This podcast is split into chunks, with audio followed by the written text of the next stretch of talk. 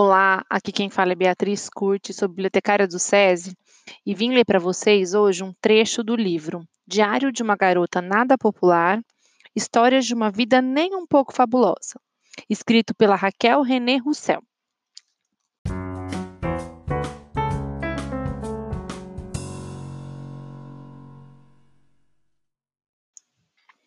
Sábado, 31 de agosto. Às vezes eu me pergunto se minha mãe não é completamente sem noção. E tem dias em que eu tenho certeza de que ela é, tipo hoje. O drama começou de manhã, quando perguntei, como quem não quer nada, se ela me compraria um desses novos iPhones que fazem praticamente tudo. Eu considerava isso uma necessidade, só perdendo para, hum, sei lá, oxigênio. Que maneira melhor de descolar um lugar no grupinho das GDPs, Garotas Descoladas e Populares, do Westchester Country Day, meu novo colégio particular, do que impressionando geral com um celular novo e arrasador. Ano passado, parecia que eu era a única pessoa do colégio inteiro que não tinha um. Então, comprei um celular usado super barato pela internet.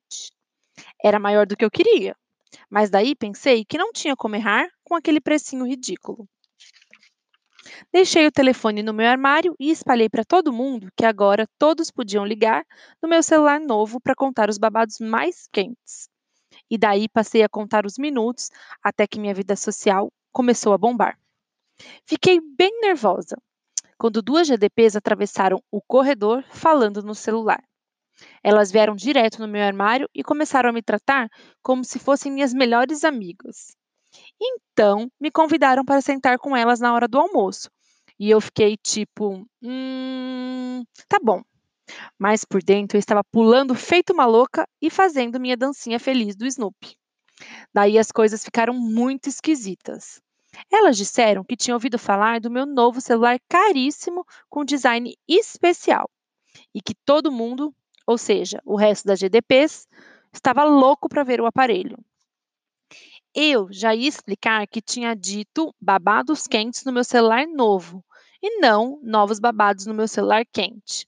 Mas nem deu tempo, porque infelizmente meu telefone começou a tocar de um jeito absurdamente alto. Fiz de tudo para ignorá-lo, mas as duas GDPs estavam me olhando de um jeito tipo: Ué, você não vai atender? Óbvio que eu não ia atender porque tinha a leve impressão de que elas iam ficar meio decepcionadas quando vissem meu celular. Então fiquei ali, torcendo para que ele parasse de tocar. Mas isso não aconteceu. E logo, logo, todo mundo no corredor estava olhando para mim também. No fim, desisti. Abri meu armário e atendi o telefone, basicamente para parar com aquele toque péssimo.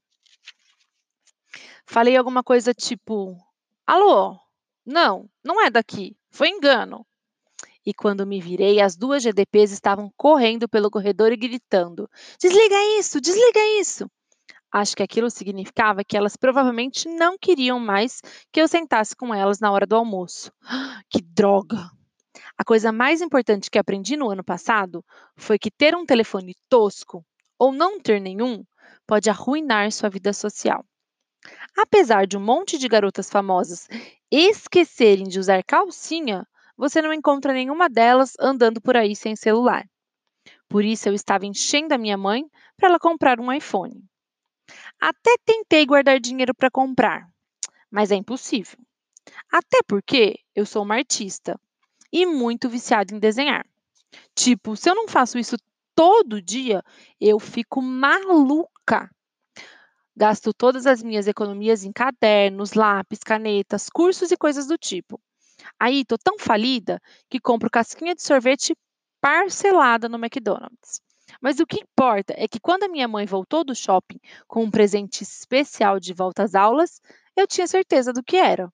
Ela veio com blá blá blá sobre como estudar numa escola nova ia ser uma época estressante de muito crescimento pessoal para mim e de como minha melhor válvula de escape seria comunicar minhas ideias e sentimentos. Fiquei muito empolgada, porque a gente pode se comunicar com um celular novo, né? Eu meio que ignorei a maior parte das coisas que ela estava dizendo, porque eu estava sonhando com todos os toques, músicas e filmes irados que eu ia baixar. Ia ser amor à primeira vista. Mas depois que minha mãe finalmente terminou seu discurso, ela abriu um enorme sorriso, me abraçou e me entregou um livro. Eu abri o livro e virei as páginas freneticamente, achando que ela poderia ter escondido o celular novo ali no meio. Na hora fez muito sentido, porque todas as propagandas diziam que era o modelo mais fininho do mercado. Mas aos poucos a ficha foi caindo, minha mãe não tinha comprado um celular para mim. E o tal do presente era só um livro idiota. Isso que eu chamo de desgosto. Então, notei que todas as páginas do livro estavam em branco. Tipo, ah, ela não fez isso. Minha mãe tinha me dado duas coisas: um diário e a prova definitiva de que ela é realmente uma sem noção. Ninguém mais no mundo escreve seus sentimentos mais profundos e seus maiores podres num diário. Sabe por quê? Porque se uma ou duas pessoas descobrirem seus lances, isso pode arruinar sua reputação. Esse tipo de coisa tem que ser postada num blog para que milhões de pessoas possam ler. Só alguém muito idiota seria pego escrevendo em um diário. Esse é o pior presente que eu já ganhei em toda a minha vida. Eu queria gritar com todas as minhas forças: Mãe, eu não preciso de um livro idiota com 282 páginas em branco. Eu preciso é poder comunicar minhas ideias e sentimentos aos meus amigos usando meu próprio celular. Peraí, que idiota! Sempre esqueço. Eu não tenho amigos. Ainda. Mas isso pode mudar do dia para a noite. E eu preciso estar preparada com o celular lindo, novinho em folha. Enquanto isso, eu não vou escrever nesse diário de novo. Nunca, jamais.